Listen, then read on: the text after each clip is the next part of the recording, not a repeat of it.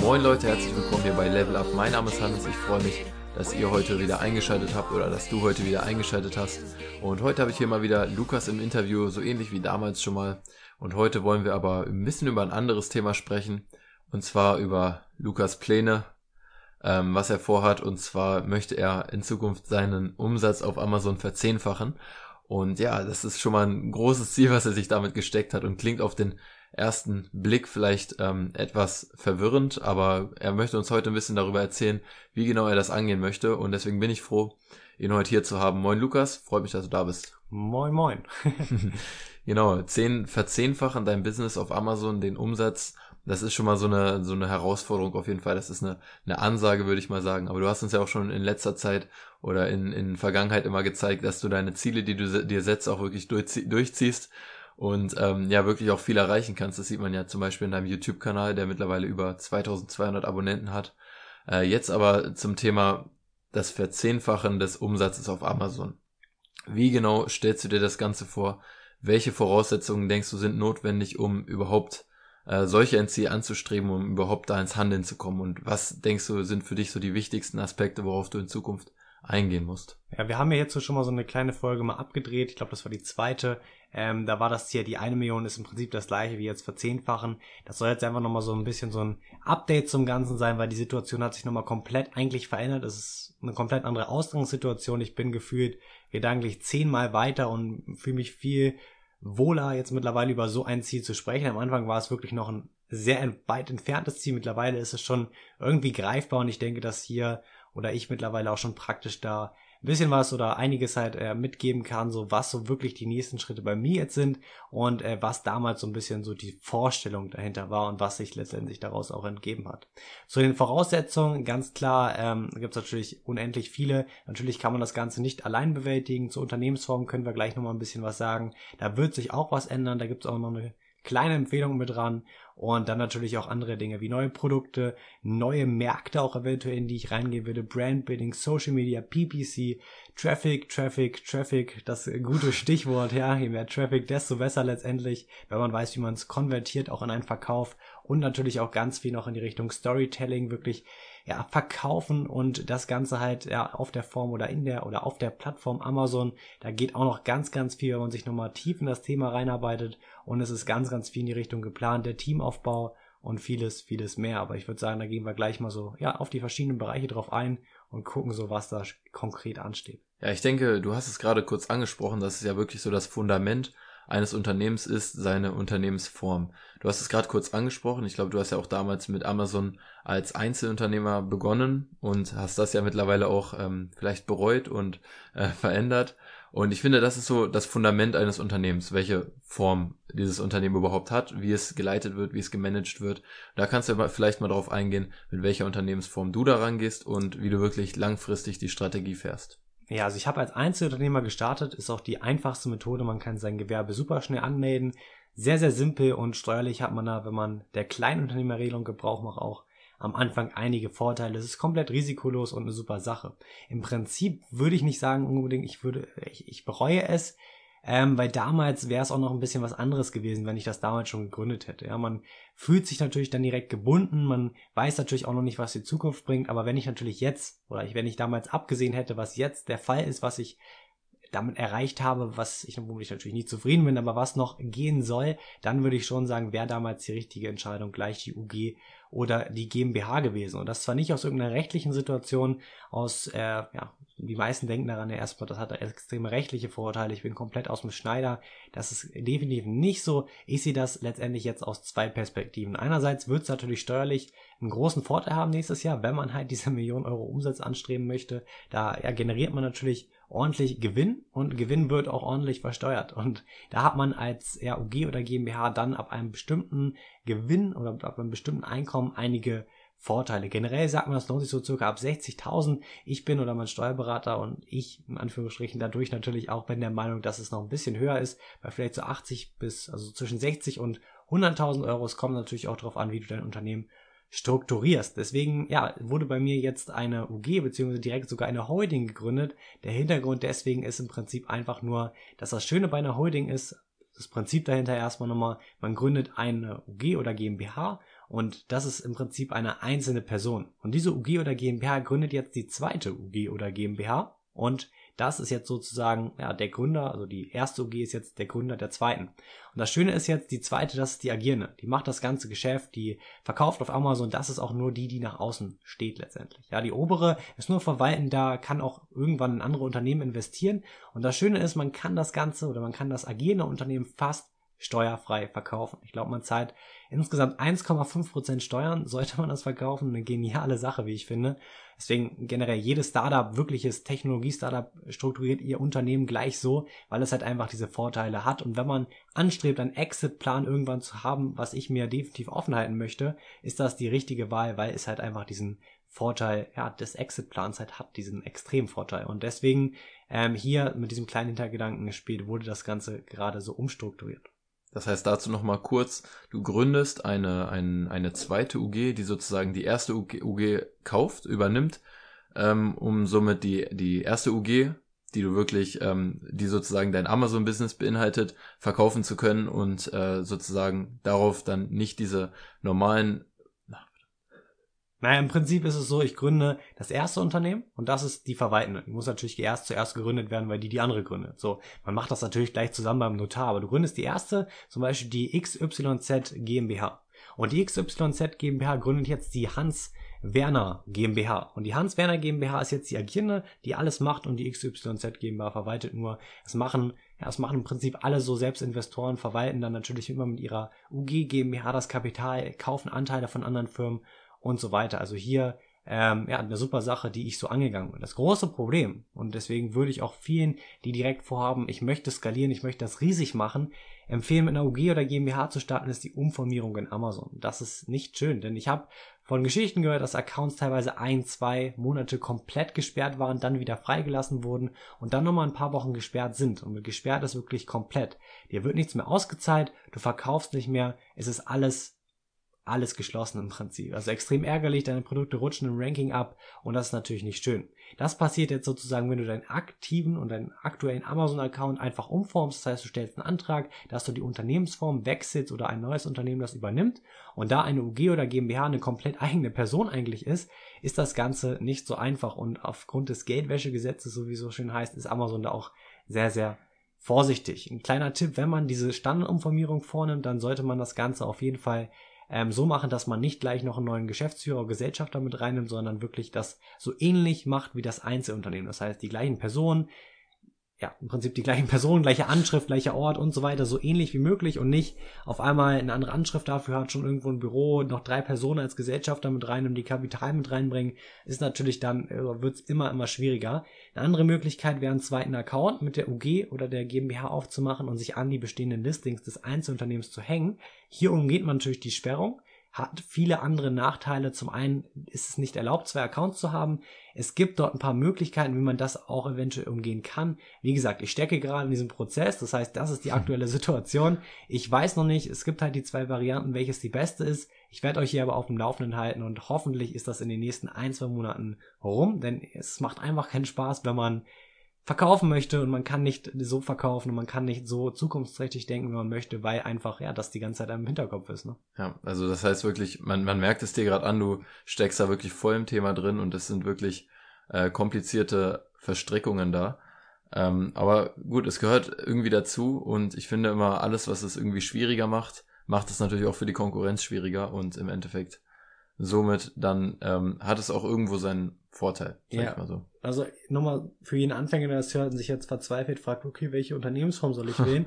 ähm, ganz klar, startet sonst einfach im Einzelunternehmen. Wenn ihr das nebenberuflich macht, testen wollt und so weiter, das ist eine super Methode. Die Umformierung funktioniert ja. ja. Wahrscheinlich kriege ich auch einen Weg, wie meine Listings 100% aktiv bleiben. Aber das ist natürlich nicht so einfach, wenn ich noch keinen kenne, der das jemals gemacht hat, mir die Tipps geben kann. Ich bin hier komplett auf mich alleine gelassen, ja. Und ich probiere das natürlich umzusetzen und euch dann zu informieren. Das heißt, ähm, wenn ihr jetzt wirklich das nebenberuflich macht und wisst und habt nicht gleich eure 20, 30.000, mit denen ihr direkt drei, vier Produkte macht oder so, dann macht das ruhig als Einzelunternehmen, testet das erstmal für euch, bevor ihr gleich eine UG, GmbH und Holding gründet. Hab ich genauso gemacht, du ja auch und ähm, äh, man kann natürlich nicht in Zukunft sehen. Ja. Rückblicken kann man immer sagen, hätte ich mal das so gemacht, aber Richtig. es kann auch anders ausgehen. Ja, und auch ähm, wenn sich das Ganze als profitabel rausstellt, es kann ja auch sein, dass einfach der gesamte Prozess für einen jetzt von der Person her einfach nichts nicht anspricht. Es, es gibt ja auch Leute, die jetzt ähm, vielleicht am Anfang das Gefühl haben, das Ganze interessiert sie, aber dann wirklich mit der Zeit auch merken, wenn sie mit Herstellern immer wieder schreiben und so denken, ah, ich muss mich hier total aufraffen, um hier zu schreiben, dann hat das natürlich auch langfristig keinen Zweck und auch für sowas finde ich, ist das Einzelunternehmen perfekt, weil man einfach ähm, ja das Ganze ganz gut antesten kann.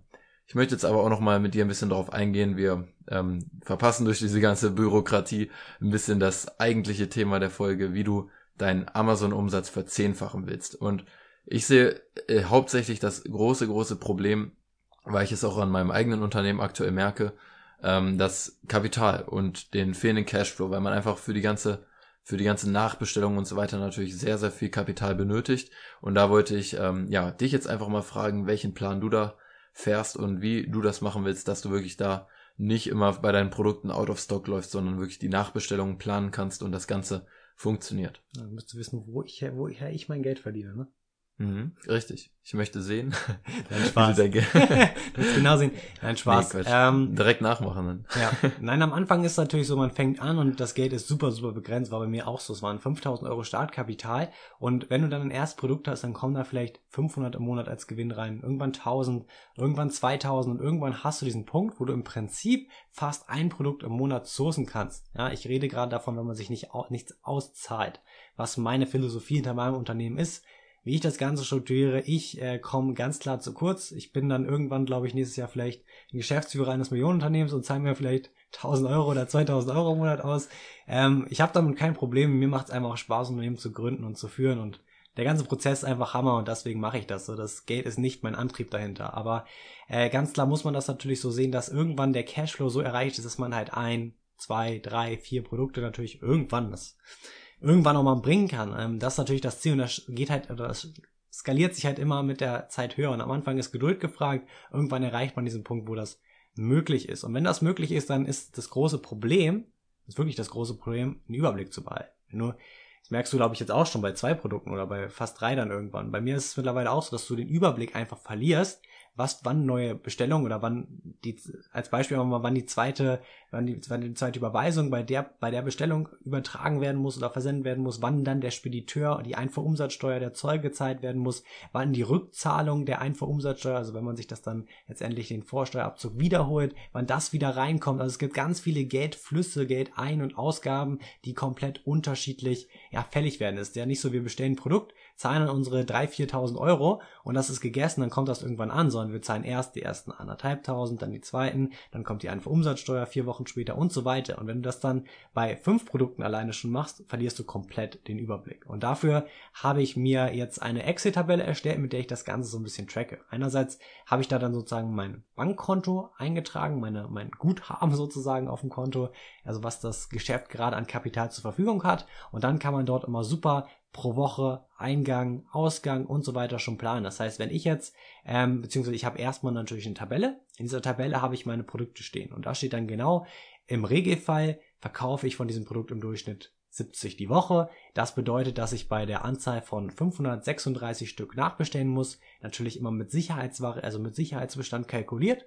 Und so ist das bei jedem Produkt. Und dann gucke ich natürlich oder habe ich immer ein bisschen schon kalkuliert, wenn ich jetzt bei 70 äh, Verkäufen die Woche komme ich dann ungefähr in drei Wochen an den Punkt, dass ich nachbestellen muss. Das ist dann schon markiert, dann geht die erste Überweisung an dieser Woche raus und so ist das dann bei jedem Produkt erstmal durchkalkuliert. Natürlich kann es auch mal sein, dass ich die Woche 120 verkaufe, die nächste nur 30. Das muss man natürlich dann auch natürlich wöchentlich reingucken und das dann nochmal manuell anpassen. Aber im Prinzip ist das Ganze jetzt so mit einer Exit-Tabelle, äh, mit einer Exit-Tabelle ähm, aufbereitet worden und ich hoffe, dass da aber auch nochmal ein Tool rauskommt, was das Ganze ein bisschen ähm, automatisiert und ein bisschen einfacher macht. Ja, auch das merke ich jetzt schon bei meinen ähm, wenigen Produkten. Zwei Produkte habe ich aktuell, äh, dass wirklich, dass man es nicht unterschätzen darf, wenn man plötzlich zum Beispiel auch ein bisschen höher rankt in der in der Suche und dann plötzlich viel mehr verkauft als vorher. Ähm, und ich habe jetzt zwei Produkte. Bei mir ist das was ganz anderes, als wenn man jetzt plant, mit 15, 20 Produkten zu agieren.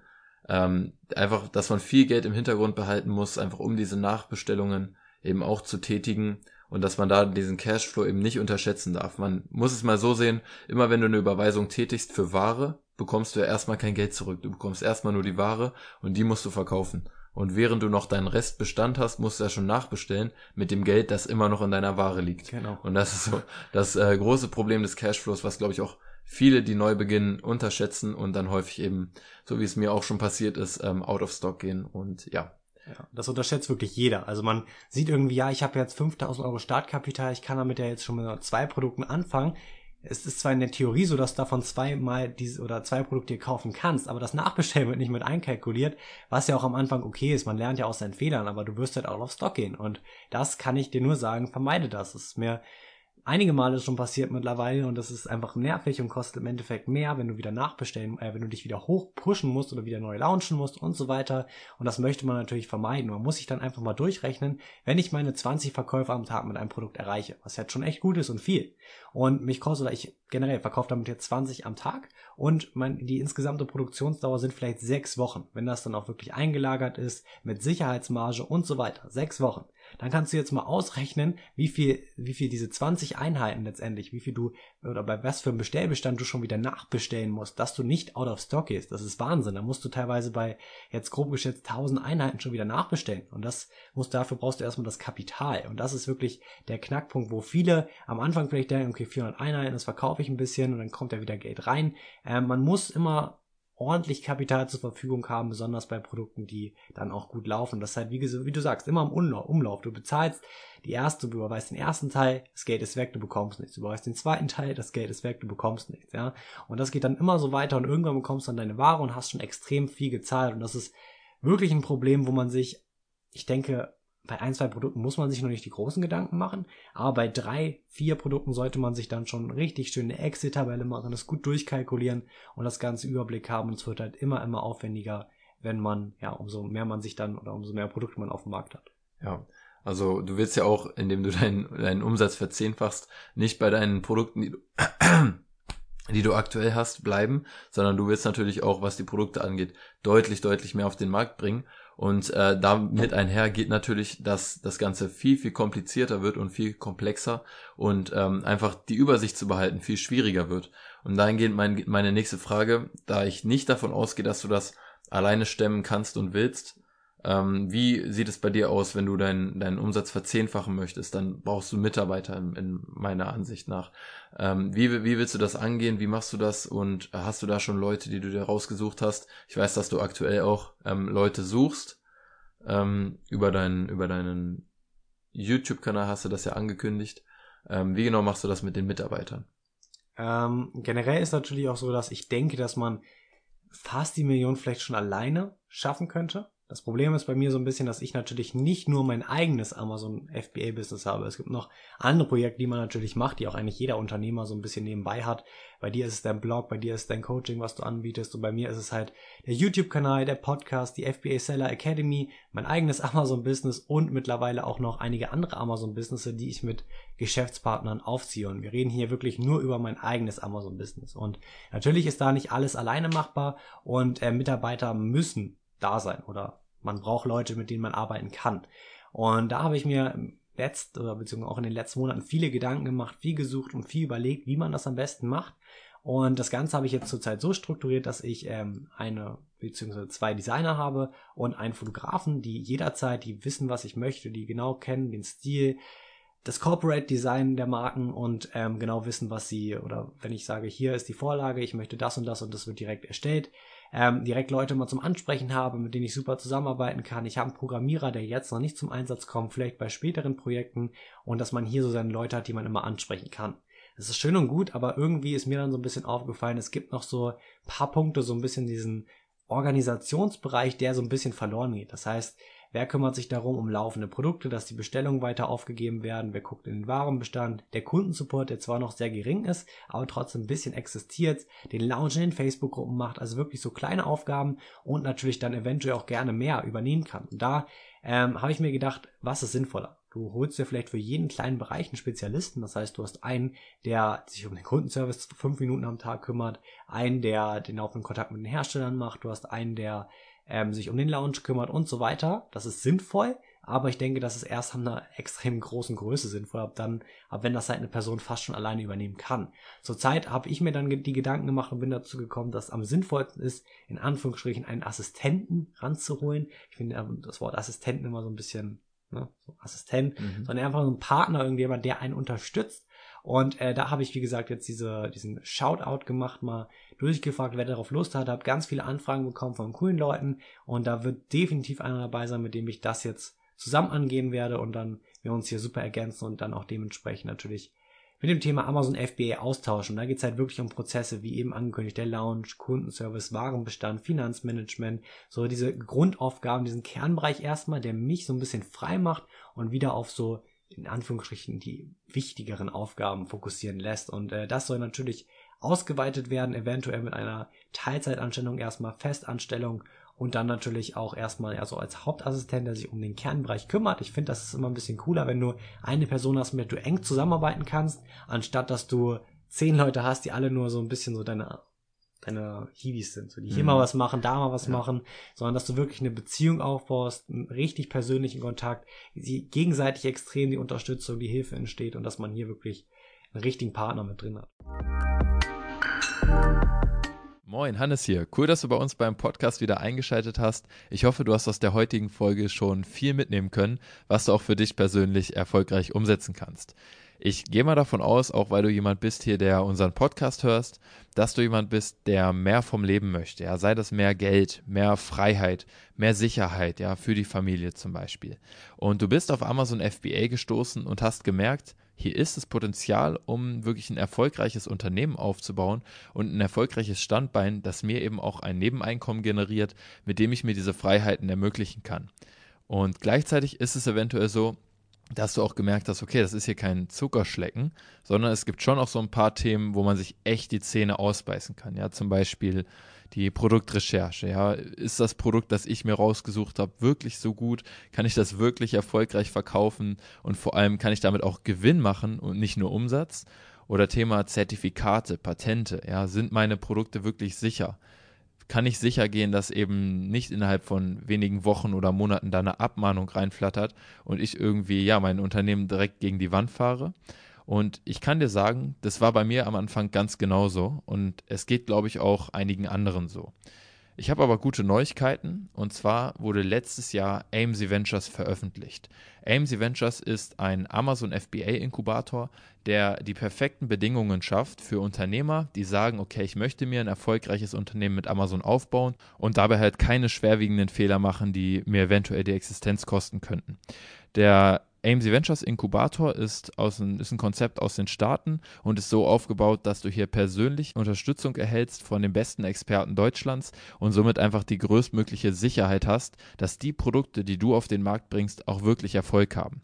Der zweite Punkt ist, dass du einfach extrem viele Fehler vermeiden wirst und dadurch langfristig extrem viel Zeit und Geld sparen wirst. Und der dritte Punkt ist einfach das erfolgsorientierte Umfeld, das du an die Hand bekommst bei AMC Ventures, das dich in guten und in schlechten Zeiten in jeder Lebenslage unterstützt. Klingt gut, oder? Versprochen wird natürlich für gewöhnlich viel, gehalten aber nur wenig. Und aus diesem Grund wird eben bei Ames Ventures ein sechsstelliger Umsatz auch garantiert. Wenn du dazu mehr erfahren möchtest und allgemein auch mehr zur Bewerbung und zum Ablauf des Ganzen, dann schau jetzt vorbei auf www.amesventures.de. Du gehst durch deine Bewerbung keinerlei Verpflichtungen ein oder so, musst dir da gar keine Sorgen machen.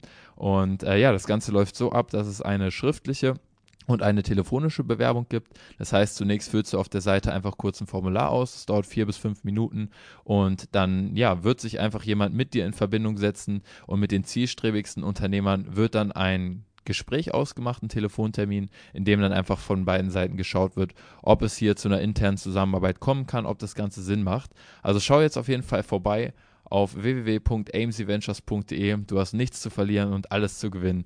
Mach's gut, dir noch einen schönen Tag und viel Spaß mit der weiteren Folge. Ciao.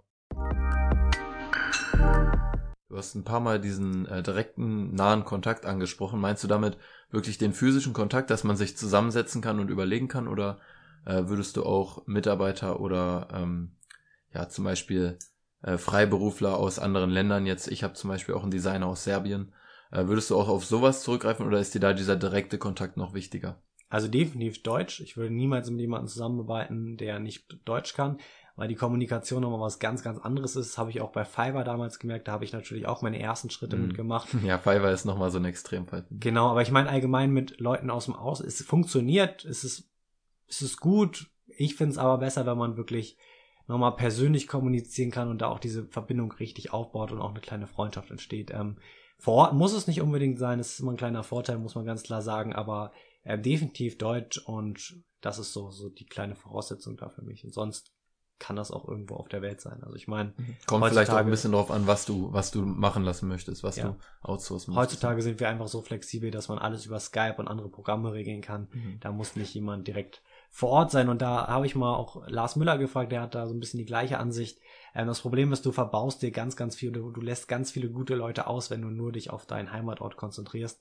Weil es kann sein, dass der perfekte Partner, der, die perfekte Unterstützung auf der anderen Welt sitzt und genau darauf Bock hat und die perfekte Synergie ist im Endeffekt und das lässt du damit einfach komplett aus und ja, verlierst diese Chance. Ja. Ich denke, wir können jetzt auch ähm, dieses Thema der, der Mitarbeiter so ein bisschen abschließen. Ich finde es echt interessant, dass du wirklich sagst, dass du ähm, Deutsch wirklich also als Sprache, als Voraussetzung siehst. Ähm, ich habe bis, bisher auch ziemlich gute Erfahrungen im Ausland immer machen können. Aber du hast recht, also mehr so mit so diesen kleinen Aufgaben, vielleicht mal die Bildbearbeitung der Produktfotos und sowas, aber ähm, wirklich, es kann also bei so Dingen wie einer Designerstellung, wenn man wirklich äh, sehr eigene Wünsche hat und nicht jetzt so ein sehr simples Design einfach haben möchte, dann kann es auf jeden Fall äh, schon sehr praktisch sein, wenn man sich da zusammensetzen kann, weil es einfach von der Kommunikation her viel einfacher ist. Ja.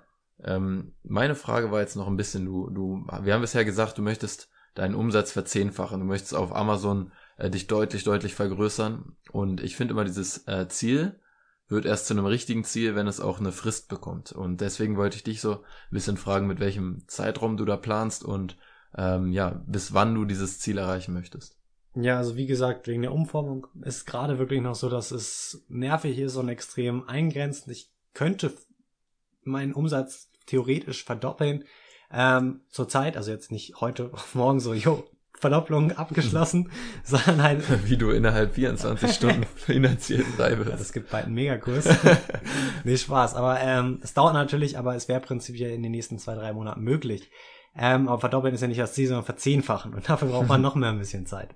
Und ähm, generell startet wirklich, oder ich möchte Vollgas ab dem 01.01.2017 geben. Davor hoffe ich natürlich, die Umformung komplett hinter mir zu haben. Alles in den Startlöchern, Kontakte, Leute, Mitarbeiter, Assistenten, auch wenn es jetzt irgendwie doof klingt, aber so wirklich, dass diese Basis komplett aufgebaut ist, davor natürlich auch Vollgas, aber das ist so wirklich dieser Startschuss, weil es soll ja im Jahr 2017 sozusagen die Millionen geknackt werden, das heißt der 1.1.16 ist natürlich das Startdatum, äh, der 1.1.17 ist das Startdatum und das Enddatum ist natürlich der 31.12.2017, ja, direkt an Silvester jubel ich oder Oder Holz. oder jubel ich nicht. Nee, das ist ja natürlich jetzt auch nicht das große Problem, wenn man das nicht erreicht. Ich meine, letztendlich geht es mir darum, mehr mich an meine Grenzen zu bekommen. Weißt du, wenn du dir sagst, gut, ich möchte im Jahr 100.000 Euro reichen, so, dann müsste ich nichts mehr machen. Dann könnte ich mich nach hinten lehnen und sagen, ju, haben wir geschafft, aber du möchtest, also ich bin jemand, der sich, oder der extrem, um, also der, der extrem gerne irgendwie so, so ein Ziel hat und sich herausfordert. Und das denke ich, kann ich damit ganz gut. Und das heißt, ab nächstem Jahr geht's voll los. Und theoretisch kann es auch sein, dass die ersten Monate nur 30, 40, 50.000 Euro Umsatz abwerfen und dann die letzten aber in den 200, 300.000 Bereich gehen. Dann erreichst du ja trotzdem dann eine mit deiner eine Million, die du haben möchtest. Ne? Das heißt, es muss nicht gleich am ersten ersten mit den 90.000 Euro Umsatz losgehen, dann konstant so sein, sondern es wächst natürlich. Und das Ja. ist das Ziel. Richtig. Ich glaube auch jeder kann sich, äh, wenn auch nicht direkt dieses äh, Millionenziel voranstehen muss, kann sich immer so ein bisschen fragen, wenn man was erreicht hat. Ich habe neulich äh, einen Live-Talk auf Facebook gesehen von Rob von der 5-Ideen-Community und er hat ähm, so eine kleine, so einen kleinen Hack, so einen kleinen Gedankenhack ähm, geschildert und zwar, dass er, wenn er ein Ziel erreicht hat, sich darauf nicht ausruht, sondern sich selbst wirklich fragt, wie kann ich das Zehnfache davon erreichen? Also wenn er zum Beispiel drei Verkäufe am Tag hat, dann fragt er sich, wie kann ich 30 Verkäufe am Tag machen? Einfach, wie kann ich diesen Prozess wiederholen und das Ganze mir so profitabel aufbauen, dass das Ganze so funktioniert, dass ich das Ganze verzehnfachen kann. Deswegen könnt ihr euch auch in eurer jetzigen Position vielleicht einfach mal fragen, wie kann ich das jetzt verzehnfachen? Wie kann ich meinen Umsatz verzehnfachen? Oder was auch immer ihr macht, wie kann ich was auch immer verzehnfachen, je nachdem, wie es für euch gerade passt. Also es ist so ein kleiner Gedankenhack, den ich da neulich von mitgenommen habe von Rob. Wie kann ich alles verzehnfachen? zehn Frauen, Genau. zehn Häuser. Ja, ich würde es nicht auf alles anwenden. Ich würd, ja, so. Deine Philosophie, wie kann ich das jetzt verzehnfachen? Nicht Na Spaß. gut, ja, ähm, alles klar. Dann, ähm, was mich auch noch interessiert, beziehungsweise ähm, wir haben jetzt schon über diese Voraussetzungen geredet, über den Cashflow, über die Mitarbeiter und wie viel Zeit du dafür komplett einplanst. Aber mich interessiert jetzt vor allem auch noch mal, ähm, du willst ja eine Million Euro Umsatz erreichen, das geht nicht ohne Produkte. Du willst deinen Umsatz verzehnfachen, das geht nicht ohne neue Produkte. Und ja, dahingehend die Frage, was willst du auf den Markt hauen? Wie, welche, wie ist deine Produktstrategie? Wie viel willst du in welchem Zeitraum launchen? Ähm, willst du eher auf so diese Marke gehen oder eher so diese einzelnen Cash-Produkte, die wirklich eine hohe Nachfrage haben, aber eher kurzfristig gedacht sind? Wie möchtest du da reingehen? Ja, ich denke, dass mein Umsatz vielleicht auch viel höher sein könnte in 2017. Also viel höher als diese eine Million. Wenn man sich halt auf Cash-Produkte fokussiert. Das Ding ist halt, das ist meiner Meinung nach überhaupt nicht langfristig und bringt dir nur kurzfristig diesen Erfolg. Ja. Kannst du noch mal kurz erklären, was genau diese Cash-Produkte sind? Ja, das ist, das, das hast du absolut recht. Genau. Eine Marke bilden ist ja ganz einfach. Wir bauen Produkte um eine bestehende Marke, um einen Markt rum. Bei Cash-Produkten ist es jetzt so, dass wir, sage ich mal, nur diese Gold Nuggets suchen. Das heißt, wir gehen einmal in den Babybereich, suchen dort ein Produkt, mit dem wir 30 Verkäufe machen, springen dann in den Sportbereich, springen dann in den Küche- und Haushaltsbereich, von da in den Baumarktbereich. Das heißt, wir haben irgendwo überall verteilt, kreuz und quer, so ein paar Produkte. Da können wir natürlich auch eine Marke drum bauen. Aber meiner Meinung nach ist das, oder kann man natürlich nicht unter oder kann man nicht die gleiche Mar Marke für den Babybereich jetzt als Beispiel im Küche- und Haushaltsbereich nehmen. Also da kannst du viel besser eine spezialisierte Bereich im Babybereich, spezialisierte Marke im Babybereich, ähm, aufmachen, dort deine 10, 20, 30 Produkte vielleicht machen und dann wieder eine spezialisierte Marke im nächsten Bereich. Und das ist meiner Meinung nach viel besser, weil du kannst viel genauer die Zielgruppe letztendlich anstoßen. Das Ganze kann man auch über einen Amazon-Account machen, ja. Ja, ich kriege auch von extrem vielen Leuten immer irgendwelche Fragen, ja, ist das nicht schlimm, wenn in meinem Amazon-Shop irgendwie, ja, Büroartikel drin sind und dann noch irgendwie ähm, Küchenartikel oder sonst irgendwas, einfach, stark vermischte Kategorien, die im Endeffekt nicht wirklich was miteinander zu tun haben und das ähm, finde ich zum Beispiel überhaupt nicht so. Letztendlich ist es so, dass der Kunde auf diesen Shopnamen, man muss immer unterscheiden, es gibt oben den Markennamen, ja, der sticht auch relativ noch hervor, der steht direkt unterm Titel. Und dann gibt's den, äh, den, den Markennamen, der steht direkt unterm Titel und dann gibt's den Shopnamen. Und der Shopname, da klickt eigentlich nie jemand drauf. Ja, die haben meist auch irgendwelche komplett wirren Namen, die keinen Sinn ergeben. Manchmal steht da sogar der Vor- und Nachname oder sonst Oder der Name der GmbH oder so. Genau, irgendwas. Also es hat keinen großen Effekt. Und wenn, klicken die Kunden oben auf den Markennamen und finden dann alle Produkte zur Marke. Und das ist wirklich, darüber würde ich mir keine Gedanken machen. Also das ist überhaupt kein Problem. Selbst, also ein gutes Beispiel sind die großen ähm, Weiter- oder Zwischenhändler. Ja, die haben 1000, 2000 Produkte im Shop, haben aber keine eigene Marke, sondern verkaufen nur weiter. Und die Produkte sind teilweise alle Bestseller. Ja, da guckt der Kunde auch nicht in den Job und sieht, wow, der hat hier 1000 Produkte, von dem kaufe ich nicht. Das ist Ja. kein Spezialist. Ne? Weißt du, das denkt sich halt keiner. Und das hat wirklich ähm, keinen Sinn. Und äh, meine Taktik sind ganz klar Marken. Und der Grund, wieso, ist auch äh, relativ einfach. Cash-Produkte, wie gesagt, sind kurzfristig. Wir haben irgendwann super gut laufende Produkte, aber das Ganze ist vielleicht kurz profitabel, aber langfristig ist die Marke profitabler, weil wir haben bei der Marke einmal die ganze, das ganze Cross-Selling. Kurzfristig haben wir natürlich auch hier Produkte, die vielleicht noch fünf Verkäufe machen, vielleicht zehn, teilweise wieder welche, die 30 machen. Aber letztendlich, dadurch, dass Leute zum Beispiel irgendwie unsere Knoblauchpresse kaufen und dann noch den Spargelschäler dazu und dann noch irgendwie hier die Küchenraspel und dann einfach alle oder zwei oder drei oder mehrere Produkte von uns, erhöhen wir sozusagen den Customer Value. Und das ist sozusagen das Ziel, was wir immer haben sollten. Wie können wir aus einem Kunden letztendlich mehr Geld machen? Und das ist dadurch so effektiv und das, das funktioniert natürlich erst ab fünf, ab sechs, ab sieben Produkten unter einer Marke richtig, richtig gut. Und dann entfaltet sich das und das ist, hat dann diesen exponentiellen Effekt wirklich, weil du hast dann, du musst nicht mehr immer in dem neuen Markt nach den neuen Kunden suchen, hast sie dann einmal, sondern du hast bestehende Kunden, verkaufst einfach mehr Dinge. Und das ähm, hat einen sehr, sehr, sehr, sehr großen Effekt und da bin ich ein super Fan von. Und ich denke auch, dass dadurch, dass äh, irgendwann mit der Zeit natürlich immer mehr Private Label Seller Chinesen in den Markt kommen, nicht Private Label die Chinesen sind, sondern Beides. Private Label Seller und Chinesen, die in den Markt kommen, die genau das gleiche machen, einfach nur diese Cash-Produkte irgendwo auf den Markt werfen, dass wir hier dann extrem im Preiskampf unterliegen und dann natürlich unsere Marge sinkt und wir dann nicht mehr so gut verkaufen und deswegen halt auch nur kurzfristig. Und langfristig können wir halt durch das Branding unserer Marke, durch die Stellung unserer Marke halt den hohen Preis auch nehmen und weil der Kunde einfach hier weiß, wow, der hat super Qualität letztes Mal gehabt, das Produkt ist wieder gut, hier schlage ich zu und zahle auch die drei, vier Euro mehr. Also das ist so wirklich die Philosophie dahinter und ich denke, das sollte jeder so fahren und das ist definitiv meine Empfehlung. Ja, ich fahre auch eine ähnliche Taktik in Zukunft auf jeden Fall, dass ich mir eben ähm, die, die Marke aufbauen will und wirklich aufs Brandbuilding gehe. Ähm, ich kenne aber auch eine, eine ganz coole Marke auf Amazon, die macht es anders. Also die macht wirklich diese Cash-Produkte und zwar könnt ihr das mal eingeben in die Suche. Die Marke heißt The Friendly Sweet. Das ist, äh, ich glaube, ein Lehrer aus England. Ist ganz interessant, könnt ihr euch mal anschauen. Ähm, der hat, hat halt wirklich ein reines Amazon-Business ähm, seine, seine Website ist auch komplett auf Amazon ausgerichtet und er hat nichts wirklich außerhalb Amazons, glaube ich, jedenfalls. Also ich bin mir jetzt auch nicht sicher. Ich habe den nicht studiert. Aber bei ihm ist es halt wirklich so, er hat diese ganzen reinen Cash-Produkte, die haben Top BSR, eine Top-Nachfrage. Er steht überall ziemlich weit oben und macht echt einen heftigen Umsatz auf Amazon. Das geht eben auch so. Ähm, ist, ist aber halt nicht so ganz die Taktik, die wir fahren. Ähm, ich muss, ich finde dazu noch ein bisschen spezialisiert ist er schon, muss man sagen. Also er hat ja ein bisschen so auf Outdoor und sowas. Genau, halt, so im. Outdoor, auf diesen Kleinkram-Bereich. Also wirklich diesen extremen Private Label Bereich. Also Ja. wenn ihr dort Produktideen wollt, schaut vorbei, macht ihm nach. Nee, Spaß.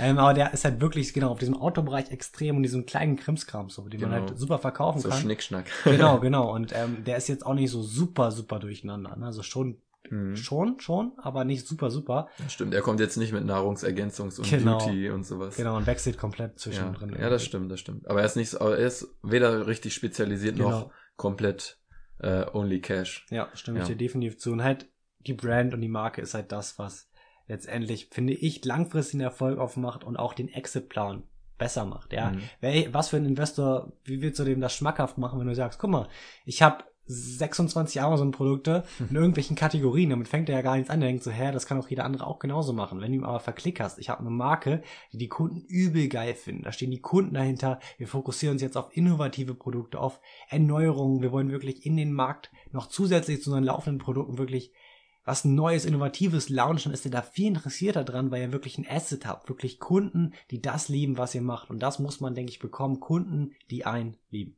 Jo, das ist äh, der perfekte der perfekte Stichwort. Alles klar. Das, das perfekte Stichwort finde ich auch ähm, fürs fürs Brandbuilding. Ähm, ich persönlich sehe es immer ein bisschen so, dass man auf Amazon alleine ähm, dieses Brandbuilding nicht so nicht so gut hinbekommen kann, einfach weil dort der Großteil der Kunden äh, des, des Nutzens wegen einkauft und nicht der Marke wegen. Also wenn ich bei einer Marke was kaufen möchte, dann gehe ich zum Beispiel auf adidas.com. Wenn ich auf Amazon gehe, dann kaufe ich was, weil ich irgendein Problem habe, das gelöst werden soll und eben mir dafür irgendein Produkt kaufe. Ähm, wie willst du dieses Problem, ich weiß nicht, ob du es genauso siehst wie ich, wie willst du dieses Problem, auch darauf kannst du vielleicht noch kurz eingehen, aber wie willst du das ähm, umgehen, wie willst du dieses äh, Brandbuilding angehen? Willst du das wirklich nur auf Amazon machen oder hast du da auch irgendwie noch ähm, auf Facebook oder was auch immer deine Pläne oder mit Printmedien? Man weiß ja nie. Also wie, wie willst du das Morgen stehe ich in angehen? der Bunte. Morgen stehst du in der Bunte, ja. Ähm, Brandbuilding ist, finde ich, also das wird nächstes Jahr nicht funktionieren. Wird's nicht, ähm, weil es einfach super, super langfristig ist. Also Brandbuilding ist wirklich ein Prozess, der sehr, sehr, sehr, sehr lange dauert. Und das geht nicht von heute auf morgen. Man braucht dafür eine super Strategie, eine super Story hinter der Marke und auch wirklich super Produkte natürlich, ja. Ähm, man kann, wie du sagst, in Amazon nicht wirklich viel machen. Man kann einiges, finde ich, aber schon machen. Dadurch, dass den Leuten einfach zum Beispiel dann immer angezeigt wird, Kunden, die den Artikel gekauft haben, kaufen auch noch diese Produkte und das sind auch genau die deiner Marke. Damit bildest du ja im Endeffekt ein bisschen die Brand. Du kannst am Listing eventuell noch ja, kannst du so ein bisschen die Synergie deiner Produkte eventuell auf einem Bild zeigen oder so ein bisschen die Marke verdeutlichen, was das letztendlich ist und was sie ausmacht. Du kannst am Listing deine Story erzählen, was über die Brand, wieso sie erfunden wurde, gegründet wurde. Du kannst da ein bisschen was machen, aber richtiges Brandbuilding, so wie du hast eben Adidas zum Beispiel angesprochen, das steht über Jahrzehnte teilweise. Ne? Und was man da fährt, kann man natürlich viel noch außerhalb von Amazon machen, was auch was man, denke ich, machen sollte. Ich denke, zwei, beziehungsweise drei, ich nenne mal drei der wichtigsten Maßnahmen, auf die ich mich auch konzentrieren möchte, wenn es ums Brandbuilding geht. Ich bin großer Fan davon, etwas oder allgemein Content zu liefern und dann durch den Content zu verkaufen. Ja, das machen wir im Prinzip hier. Wir haben, wir bieten ganz, ganz viel kostenlosen Content. Man kann was von uns kaufen. Das gleiche existiert auf YouTube. Das gleiche machen Riesenunternehmen mit einem Blog, mit einem YouTube-Kanal. Bestes Beispiel ist Gary Vaynerchuk, der das mit Vine Library wirklich sein Unternehmen oder sein Familienunternehmen von drei Millionen auf 60 Millionen gesteigert hat. Nur dadurch, dass er einen YouTube-Kanal erstellt hat. Also wirklich Wahnsinn, was da möglich ist. Das heißt, ich will mich darauf konzentrieren, Content, Content, Content, um meine Marken zu bauen. Durch einen Blog, YouTube ist ein bisschen schwieriger, weil du immer eine Person brauchst. Einen Blog kannst du super outsourcen und hier unter Google schön zu ranken, den Traffic zu bekommen. Und die Lösung ist natürlich mein Produkt dann im Blog-Eintrag. Ja, da bringst du den Kunden Mehrwert, bietest wirklich was und kannst dann da auch dein Produkt super platzieren. Da kriegst du erstens Traffic drauf. Das ist auch noch ein Thema, über das wir denke ich gleich reden, Traffic. Ähm, und aber auch super halt die Marke zu bauen, weil Kunden lieben es, wenn du ihnen etwas gibst und Leute, zum Beispiel, wenn mir jemand was kostenlos gibt und mir extrem hilft, dann kaufe ich sein Produkt, weil ich ihn wieder unterstützen muss. Das ist so ein Prinzip aus Geben und Nehmen und je mehr wir geben, desto mehr kriegen wir wieder. Ja, das ist hier ein super Beispiel. Das ist eine super Sache. Und das, also eins und zwei sozusagen YouTube und ein Blog. Ganz klar Content geben. Podcast geht auch, aber ist, denke ich, nicht so in den meisten Kategorien ein bisschen schwierig und dann ganz klar ähm, Social Influencer. Im Prinzip machen Social Influencer eigentlich das Gleiche. Sie bieten Content, haben dadurch eine große Audience und die stellst du oder den stellst du dann, sage ich mal, dein Produkt vor. Du musst natürlich Social Influencer finden, die auch zu deiner Marke passen, deiner Philosophie, mit denen du gut zusammenarbeiten kannst. Und entweder machst du das Ganze dann per Affiliate-Provision, ähm, da kannst du Shop oder in deinem eigenen Shop, wenn du dann natürlich einen hast, eigen einen Affiliate-Link kreieren. Zum Beispiel, dass der Kunde 10% Rabatt bekommt, wenn er über den Code kauft und dann kriegt der Affiliate auch nochmal 10% davon ab. Ähm, und da wird das sozusagen drüber getrackt und so weiter. Oder du beteiligst ihn halt zum Beispiel an deiner Firma. Ja, das machen auch viele und das auch eine sinnvolle Variante, wenn du deinem Affiliate, sage ich mal, 10% der Firma gibst oder Anteile abgibst für die Marke und wenn du natürlich das dann so strukturiert hast, dass eine Marke eine Firma ist, was auch Sinn ergibt dann, ähm, dann kannst du auch einen Anteil abgeben und dafür natürlich ist der Affiliate noch ein bisschen motivierter und du kannst richtig langfristig dran arbeiten. Ist natürlich ein bisschen schwer, wenn du jetzt mehrere Marken unter deiner UG oder GmbH dann irgendwann hast und ähm, ist natürlich auch ein großer Vertrauensvorschuss, da jemanden mit ins Unternehmen zu nehmen. Das sollte man sich gut überlegen. Aber das sind so die drei Dinge, die hier zum Brandbuilding noch dazu tragen und eine verdammt gute Story zu kreieren, weil die Menschen kaufen nicht, was du machst, sondern sie kaufen das, warum du das tust. Und das musst du ihnen vermitteln. Warum bist du auf dem Markt? Denn mit diesem Warum sprichst du im Gehirn eine besondere Funktion an, die dieses, ba also das kann man, das kann ein bisschen schwer beschreiben, aber es ist letztendlich das Bauchgefühl. Ich glaube, du kennst das auch. Jeder kennt das. Manchmal kauft man Dinge, weil einfach das Bauchgefühl richtig ist. Und manchmal kauft man Dinge nicht, obwohl alle Fakten dafür stehen und weil das Bauchgefühl sagt, hm, nee, lieber nicht, man kauft es nicht. Und diese, dieses Bauchgefühl kannst du durch eine Story beeinflussen durch dieses Warum. Wenn du dem Kunden oder dem Kunden dieses Warum wächst, warum soll ich das kaufen und nicht nur die Fakten aufzählst, das ist cool, deswegen musst du uns kaufen, sondern das Warum, was euren Kern ausmacht, warum ihr das macht, was ihr macht und dann kannst du ihn wirklich überzeugen und Tricks sozusagen sein Gehirn ein bisschen aus. Mhm.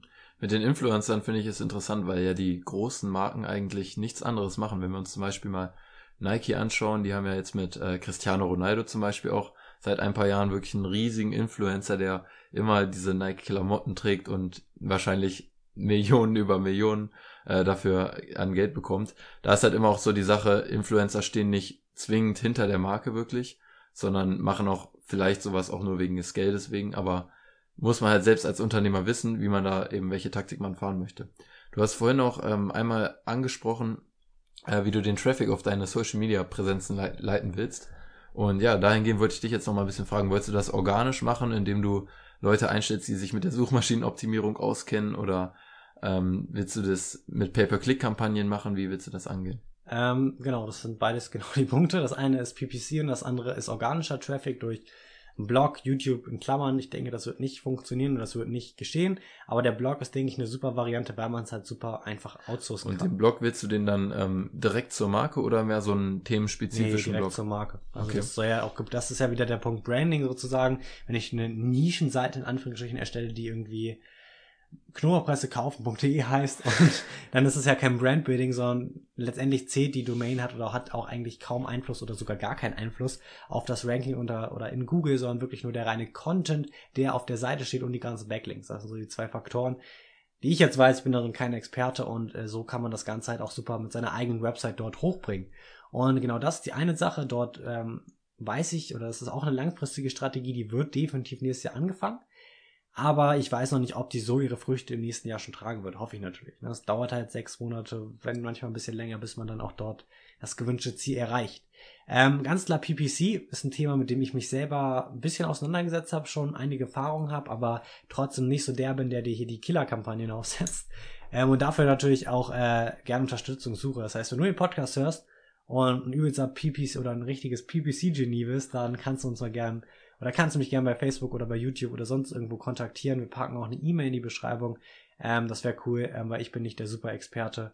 Aber ja, doch, wäre wär super, wenn du mir da helfen Aber ja, doch, ich bin der Experte. Ja, doch. ja, es ist halt nicht einfach und man muss da halt viel Zeit reinstecken, viel testen und das ist auf jeden Fall ein Thema, was an, also was, was ich angehen muss, um das Ziel fast zu erreichen, weil Amazon ist limitieren und ich meine, du hast das Produkt, und indem du mehr Traffic draufleitest, kann ich einfach mehr Verkäufe generieren. Das heißt eigentlich eine relativ simple Methode, mehr Umsatz zu machen. Ja, vor allem, wenn du in Amazon noch diese sich synergierenden Produkte launchst, dann hast du ja nicht nur das Produkt, sondern du hast wirklich eine Produktpalette. Eigentlich wie Ja. so eine Marke. Nur dir fehlt dann noch dieses, ähm, ja, das, das Markengefühl beim, beim Kunden. Ja, definitiv. Ja. Ja.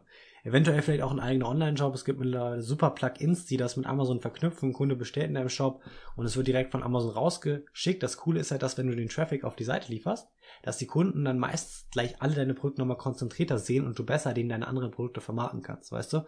Ähm, dass du sozusagen den durchschnittlichen Warenkorb eines Kundens deutlich erhöhst. Dann ist ja nicht nur 12,99 Euro das einzelne Produkt, sondern vielleicht 30, 40 Euro und dadurch kannst du noch viel mehr skalieren und mit PayPC viel mehr Traffic raufbringen. Ja, echt. Ähm, es gibt extrem viel zu beachten. Also es fällt, denke ich, auch jetzt auf über so viele Themen, wie wir mittlerweile hier jetzt ähm, uns unterhalten haben. Und das ist natürlich auch nur ein Bruchteil von dem, was dann in Zukunft wirklich auf dich zukommen wird. Ähm, meine letzte Frage, die jetzt noch an dich geht, ist, ähm, gehen wir jetzt mal davon aus, du erreichst wirklich bis zum Ende des Jahres 2017 dein Ziel. Gehen wir ein Bierchen trinken. Und ja, dann gehen wir aus, erstens natürlich ein Bierchen trinken, vielleicht auch sogar ein zweites. ähm, und meine Frage ist aber, was kommt danach? Weil ich, ich kenne dich mittlerweile ziemlich gut und ich weiß eigentlich, dass du Ziele, die du dir steckst, so, so schnell nicht ähm, hinter dir lässt, sondern die auch wirklich äh, so lange dahinterher bist, bis du sie erreichst. Aber meine Frage wäre, wenn du das erreicht hast, was versuchst du? Willst du dein Unternehmen verkaufen und dir ein schönes Leben machen oder äh, reisen gehen oder was, was hast du vor? Möchtest du ein neues Unternehmen gründen? Wie ist da deine persönliche Einstellung zu? Verkaufen. Nein, Spaß. Direkt verkaufen. äh, nee, also generell ist mein, also man muss, das haben wir auch schon öfter mal angesprochen, dass Amazon FBA ein reines Cashflow-Business ist. Das heißt, wir können sie mit super einen Cashflow aufbauen oder nochmal kurz zu Verständnis, was ein Cashflow-Business ist, ein Unternehmen, womit wir letztendlich bestehende Märkte oder in bestehende Märkte eindringen und eindringen und dort unser Produkt oder das, was wir haben, einfach viel besser vermarkten. Das heißt, wir kennen die Nachfrage, wir kommen dort rein, vermarkten unser Produkt besser und können dadurch direkt abschätzen oder sehen halt vorher meistens schon, ob sich das Ganze lohnt, wenn man natürlich das Marketing beherrscht. Also ist bei Amazon FBA so, dass bei Infoprodukten so, das ist ein super Beispiel für ein Cashflow-Business. Mein Ziel ist das Cashflow-Business, was ich dann besitze. Also ich habe mittlerweile, wie gesagt, das ist nicht das einzige Amazon-Business, äh, mich noch ein bisschen mehr oder eigentlich dann hauptsächlich darauf konzentriere, den Cashflow in innovative Dinge, Startups, Technologieunternehmen und andere in, und andere Dinge zu investieren. Also einerseits habe ich richtig Lust auf das ganze Thema investieren, Aktien, Immobilien, das nebenbei so ein bisschen zu machen. Hat jetzt nicht direkt was mit Amazon FBA zu tun. Eventuell mein Unternehmen zu verkaufen und auf jeden Fall das gewonnene Geld mir nicht einfach nur auszahlen lassen und mich auf die faule Haut zu legen, wie du sagst, sondern damit noch was viel, viel Größeres zu erschaffen und damit dann wirklich, wirklich auch auf der Welt was zu verändern. Sei es jetzt ein wirkliches Technologie-Startup zu gründen, da hatte ich schon mal ein paar coole Ideen, muss man natürlich, das ist nicht so einfach in Deutschland, muss man dazu sagen, da hat man in Amerika einen guten Vorteil, da sind die Investoren doch mal ja ganz, ganz gut mit der mit dem Hand an der, am, am Geld, da geben die dir mal gut was direkt in der ersten, Mhm. in der ersten Sonst gehst du zur Investitionsrunde. Höhle der Löwen. Ja, da bin ich auch immer. Da bin ich äh, Kameramann. Alles klar. ähm, nee, auf jeden Fall wirklich was Größeres dann durchzuziehen. Auch wie gesagt, innovative Produkte sind geplant. Darüber hatten wir letztens die Podcast-Folge. Das Ganze ist nicht einfach. Ich merke es gerade auch, wenn man da wieder so mal sich mit beschäftigt ein paar Tage, dass es extrem viel Arbeit ist. Aber dafür habe ich, wie gesagt, auch meinen Geschäftspartner. Wir wollen das zusammen machen. Und Ja. da werdet ihr natürlich auch drüber berichtet, um das Ganze wirklich langfristig danach größer zu ziehen. Ich denke, dass mit einer Million Euro Umsatz das Potenzial mit rein Private Label Amazon Produkten schon ganz gut ausgeschöpft ist. Natürlich geht immer, geht's immer mehr, ähm, aber ob man dann in die Richtung mehr geht oder in die Richtung innovative Produkte, dann denke ich, Mhm. geht's schon mehr in die Richtung innovative Ja. Produkte. Ich finde das echt krass, so deine, deine wirklich zukünftigen Pläne auch mal so zu hören und nochmal wirklich ein richtiges, ein richtiges skalierbares Business, das nicht nur so ein Cashflow-Business eben, wie du es nennst, ist. Ähm, und ja, ich denke auch nicht ohne Grund heißt Level Up ist der Podcast für Querdenker und Visionäre. Einfach auch, weil wir über solche Themen auch sprechen und nachdenken. und ähm, uns wirklich große, große Ziele setzen. Und ja, ich wollte mich jetzt bei dir nochmal bedanken für das Interview heute. Ich glaube, wir haben wirklich extrem, extrem viel besprochen, extrem viele wertvolle Inhalte hier heute gehabt. Und ja, dir, Lukas, vielen Dank fürs Interview heute und ja, wir sehen uns in der nächsten Folge. Jo,